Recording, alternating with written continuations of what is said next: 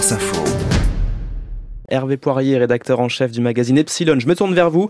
Pour le billet science, on parle maternité. Pour la première fois, des travaux nous montrent à quel point la grossesse mobilise tous les organes du corps. Bon, les mères savent bien que la grossesse fait entrer le corps dans un état très singulier.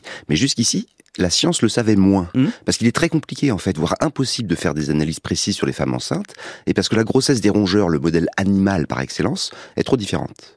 Une équipe de biologistes chinois s'est donc tournée vers le macaque, très semblable au niveau reproductif.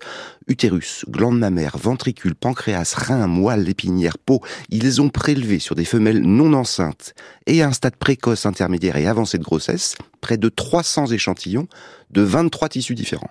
Et ils ont mesuré dans chacun de ces échantillons les molécules qui régulent les processus biochimiques, Mmh. acides aminés, lipides, sucres. Ce qui leur a permis d'évaluer l'activité métabolique de chacun de ces organes et de dresser le premier panorama des bouleversements que la grossesse provoque partout dans le corps. Mais alors, à quoi ressemble ce panorama?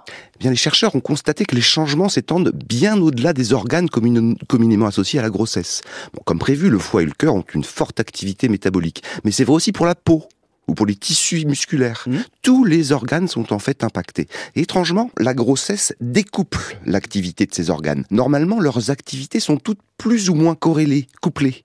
Ce n'est plus le cas pour la femme enceinte, leur corps est vraiment entré dans un autre équilibre. Une fois qu'on a dit tout ça, ça ouvre quelle perspective? Cela ouvre surtout des perspectives préventives et thérapeutiques. Rappelons que pour 100 000 naissances, il y a 1800 nouveau-nés et près de 200 mères qui meurent suite à des complications.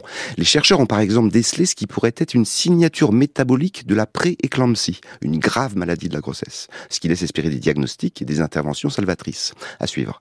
Plus généralement, cela fait admirer ce corps capable de mobiliser tous ses organes, ce qui explique d'ailleurs cet appétit si connu avec une Mm. augmentation de l'apport alimentaire qui dépasse largement les besoins énergétiques du fœtus.